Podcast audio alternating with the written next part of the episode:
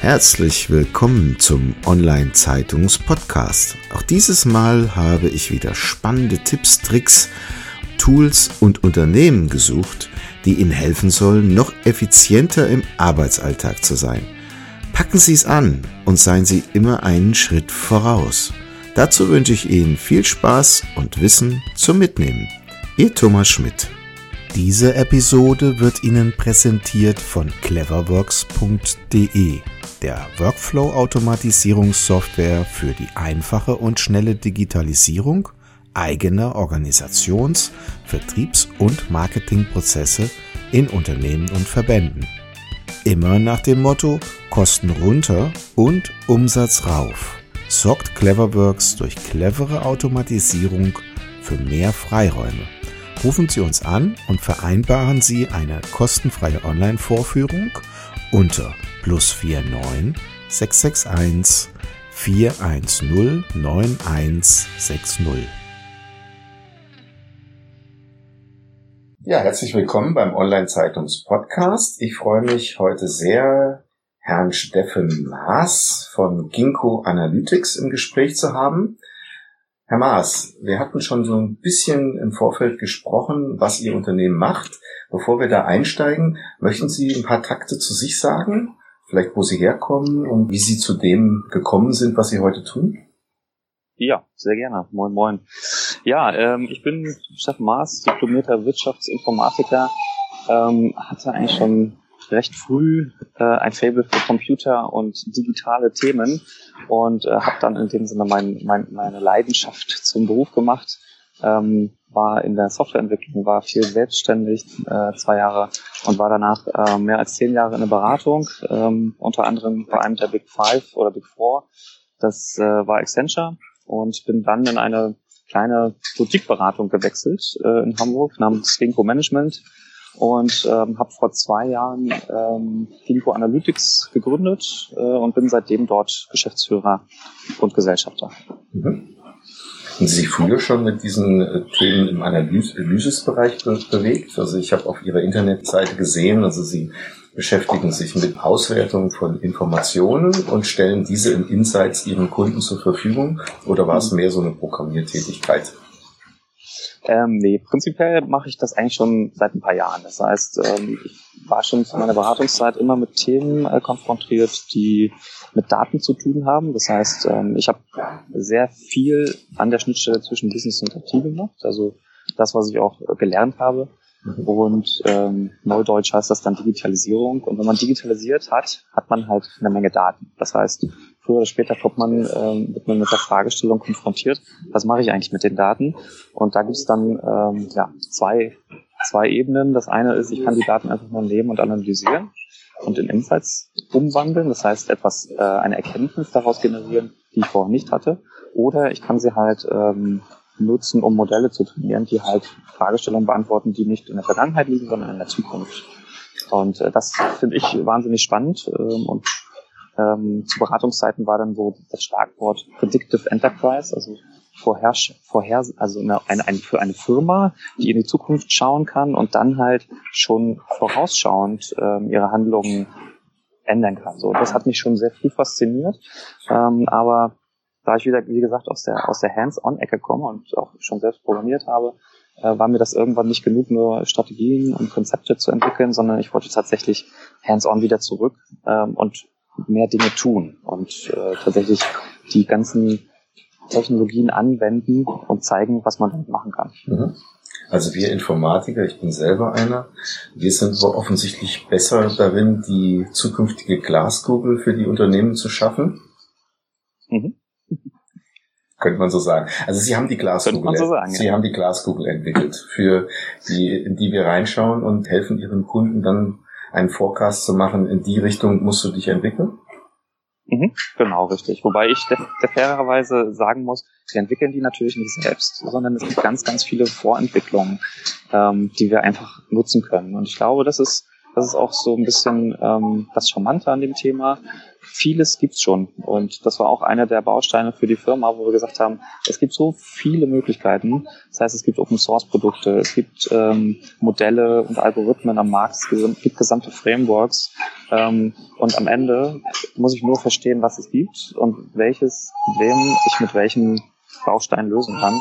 Und am Ende nutze ich diese, diese Bausteine wie so ein Puzzle und setze mir die Lösungs, ähm, Lösungsbestandteile zusammen. Und dann brauche ich natürlich noch ein bisschen Handwerkszeug, um die Daten aufzubereiten ähm, und ein bisschen Erfahrung, um zu verstehen, welches, welchen Algorithmus nutze ich für welche Fragestellung. Aber ähm, das ist ein ganz, ganz großer Anteil. Also wir sind, wir haben keine große Entwicklungsabteilung oder, oder Forschungsabteilung, ähm, sondern wir, wir bedienen uns natürlich auch dessen, was es da schon gibt. Mhm. Das heißt, Sie nutzen aber vornehmlich die Informationsbasis im Unternehmen selbst, auf dessen Basis Sie dann in einen Forecast möglicherweise kommen. Mhm, genau. Also Wobei, nicht von außen ähm, jetzt irgendwie irgendwelche Daten von irgendwelchen Suchmaschinen oder von Amazon oder sonst irgendetwas, sondern mehr in Inside quasi, also ja. in, innerhalb des Unternehmens. Mhm. Ähm, ja, also primär ja. Äh, auch das ist eine, eine, eine, ein Lebenszyklus. Also unsere Firma Linko Analytics macht ja Data Science as a Service. Das heißt, ähm, alles, was mit Daten zu tun hat und die, die Wissenschaft der Zahlen ähm, dahinter und der Daten und da ist es natürlich so, dass ich äh, ganz am Anfang mir überlege, welche Datenquellen habe ich denn überhaupt? Beziehungsweise davor noch, was will ich eigentlich machen? Was, was will ich tun? Das ist der sogenannte Anwendungsfall. Und wenn ich sage, ich will wissen, wie mein, ähm, keine Ahnung, Bedarf sich in den nächsten Monaten entwickelt oder wie sich mein Cashflow entwickelt, dann äh, kann ich gucken, was für Informationen brauche ich dafür und welche Datenquellen kann ich anzapfen.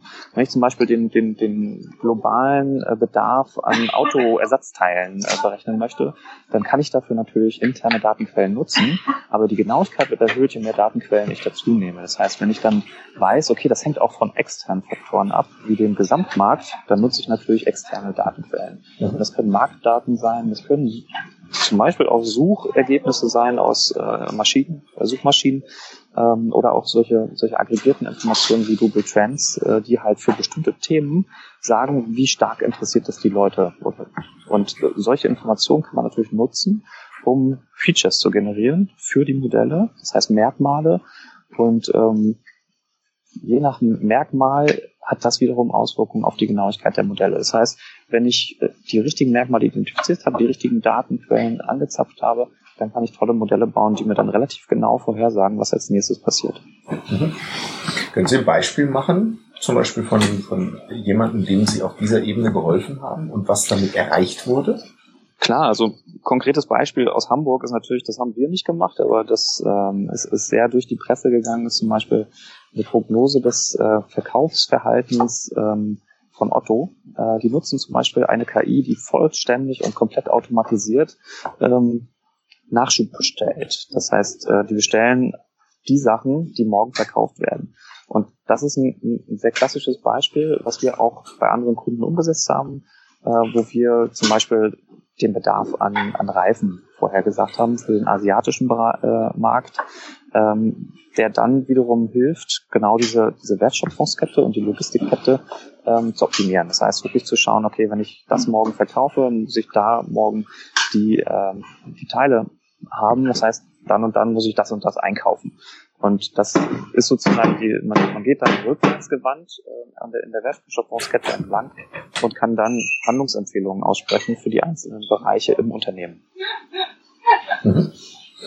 Also das bedeutet, ein Unternehmen muss Sie finden, so dass es ja nun erstmal erkennt, dass es möglicherweise ein Problem hat, was Sie später eigentlich erst identifizieren.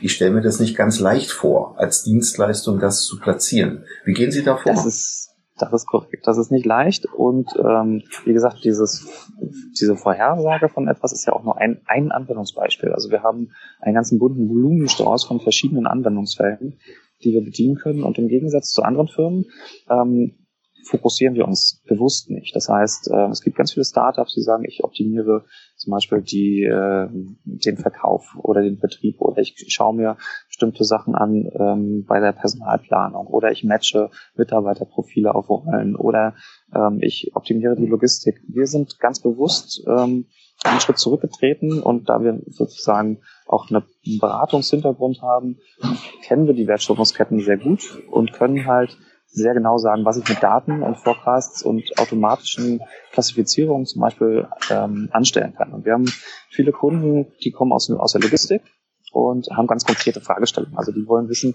wann fällt eine Maschine aus oder wann kommt äh, ein Transportmittel an oder ein Transport.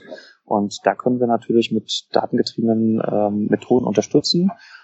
Ähm, aber das zu erklären, was man da tut, ist mitnichten trivial. Mhm. Und wir machen das sehr viel über ja, vorhandene Beziehungen. Ähm, das heißt, äh, wir helfen jemandem, ähm, der sagt dann, okay, das hat mir tatsächlich geholfen und gibt das dann an seine Geschäftspartner weiter. Das heißt, wir haben inzwischen schon ein sehr aktives Netzwerk und wir fokussieren uns tatsächlich aktuell sehr stark aus, auf Hamburg, weil wir aus Hamburg kommen, äh, Hamburg auch lieben und äh, auch den Bedarf dort sehen. Mhm. Ähm, und das funktioniert ganz gut. Und darüber hinaus versuchen wir natürlich auch uns als Firma bekannter zu machen. Das heißt, wir haben angefangen mit einer Webseite, die ist ja sozusagen äh, irgendwann mal entstanden, äh, ohne große Agentur dahinter, sondern das haben wir tatsächlich ähm, nachts im Keller programmiert, möchte ich, möchte ich fast sagen. Aber äh, wo wir mal angefangen haben aufzuschreiben, was wir, was wir eigentlich machen und wie wir es tun. Ja, da steht noch nicht alles drauf, ähm, ist auf jeden Fall verbesserungsbedürftig, aber das ist mal so ein erster Anfang. Darüber hinaus nutzen wir sehr viel ähm, ja, Social Media, LinkedIn, Xing, wo wir halt einzelne Themen, die wir gemacht haben oder wo wir äh, ja, Lessons learned haben, wo wir es einfach ähm, teilen, äh, weil wir sehr stark daran interessiert sind, dieses Wissen, was man mit Daten tun kann, in Firmen reinzutragen. Und äh, da teilen wir sehr gerne das Wissen, was wir halt gesammelt haben. Und das ja, funktioniert auch sehr gut. Und ansonsten versuchen wir viel über Events zu machen. Das heißt, wir, wir machen zum Beispiel kleinere Veranstaltungen, Thementage zum Thema KI, sowohl äh, mit Partnern zusammen als auch in Verbänden, ähm, als auch auf Messen. Ähm, das heißt, einfach Schwerpunktthemen, wo wir das Thema einmal, wir einzelne Themen nehmen, also zum Beispiel Vortragsreihe zum Thema, was sind eigentlich die Voraussetzungen, ähm, um KI zu nutzen, also Kurzerklärung, was ist das überhaupt, äh, wo wird das genutzt, was sind die Bausteine, die ich brauche und wenn ich jetzt noch gar nichts gemacht habe, wo fange ich eigentlich an? Mhm. Das sind so Themen, das egal, mit, wir reden mit relativ vielen The äh, äh, Firmen und die haben alle die gleichen Fragen oder sehr, sehr ähnliche Fragen, nämlich, okay, wie, was muss ich tun? Ja, ich will das morgen nutzen, was muss ich machen? Mhm. Und da helfen wir natürlich den, das zu erklären ähm, wir machen auch Schulungen, ähm, aber der Schwerpunkt, was wir aktuell machen, sind tatsächlich Implementierungen. Das heißt, wenn es einen konkreten Anwendungsfall gibt, diesen dann umzusetzen, entweder als Prototyp oder auch ähm, jetzt aktuell wieder sehr häufig das Ganze vom Prototypenstatus in ein Produktiv, eine, in eine Produktivumgebung ähm, zu überführen, sodass der tatsächlich produktiv genutzt werden kann und einen Effekt hat auf das Unternehmen. Das heißt wirklich, dass es äh, Menschen und Abteilungen gibt, die dann anders arbeiten als in der Vergangenheit, auf Basis der, der neuen Insights. Prima. Ja, erstmal ganz herzlichen Dank, Herr Maas. Wir sind also quasi schon fast am Ende unseres kurzen Interviews. Vielleicht haben Sie noch etwas, was Sie in Ihrem Leben inspiriert hat, irgendwelche Bücher, Filme oder so etwas, was Sie gerne weitergeben möchten. Dann würden wir das in den Shownotes auch mit aufführen. Ähm, was mich jetzt inspiriert hat, sind natürlich ähm, die, die, großen Personen. Also Elon Musk zum Beispiel finde ich wahnsinnig äh, beeindruckend und inspirierend. Und äh, ich finde auch diese, diese Idee, einen Masterplan zu haben und diesen dann umzusetzen, ähm, das habe ich dann für mich auch über, übernommen und gesagt, okay, wir machen jetzt tatsächlich erstmal Data Science as a Service mit Projekten, aber ich möchte darüber hinaus noch mehr machen. Ich möchte irgendwann Produkte bauen, die ich tatsächlich, wenn ich äh, sehe, ich habe von verschiedenen Kunden die gleichen Anfragen, dass ich dann nicht immer wieder ein neues Projekt mache, sondern dass ich dann ein Produkt habe, was ähm, der Kunde einfach kaufen kann auf Knopfdruck ähm, und wo ich dann am Ende, wenn ich mehrere Produkte habe, tatsächlich in der Lage bin, vielleicht auch die, die einzelnen Kompetenzen aus den einzelnen Produkten zu bündeln, um dann tatsächlich ähm, von sozusagen der, der, der weichen KI in Richtung harte KI weiterzugehen, dass, ähm, dass ich äh, also künstliche Intelligenz schaffe, die tatsächlich schlau ist und intelligent. Mhm. Das ist, das ist so ein bisschen das, was ich äh, dort mitgenommen habe. Und ansonsten ähm, lese ich sehr gerne Bücher. Also Vier Tage Woche von Timothy Ferris war so ein bisschen das letzte Buch, was mich auch sehr inspiriert hat, wo es darum geht, wie, sich selbst, wie kann man sich eigentlich selbst organisieren, um äh, einerseits natürlich äh, beruflichen Erfolg zu haben, aber andererseits halt auch privat glücklich zu sein und äh, das Ganze gerne zu machen. Und mhm. äh, da gibt's da gibt's eine Menge Sachen. Ähm, ich lese, ich versuche so viel wie möglich zu lesen. Ich muss zugeben, es klappt nicht immer, ähm, weil der Tag dann doch meistens voller ist ähm, als geplant. Aber ähm, das ist das, was mich so ein bisschen mhm. motiviert und, und auch antreibt. Immer. Herr Maas, ganz herzlichen Dank für das Gespräch und weitere Sehr gerne. Informationen zu Ihrem Unternehmen sind dann in den Shownotes hinterlegt. Danke. Prima. Gerne. Tschüss. Das war's schon wieder. Vielen Dank, dass Sie dieses Mal mit dabei waren. Wir haben noch einen besonderen Service für Sie. Unter online-zeitung.de slash podcast-service können Sie sich zum Subskriptionsservice anmelden. Sie werden dann vor allen anderen informiert, sobald ein neuer Podcast aus dem Unternehmensbereich erscheint, der für Sie wichtig ist. So verpassen Sie keine Folge mehr. Auch freuen wir uns, wenn Sie unseren Podcast bei iTunes, Spotify oder anderen Plattformen abonnieren. Danke, dass Sie dabei sind.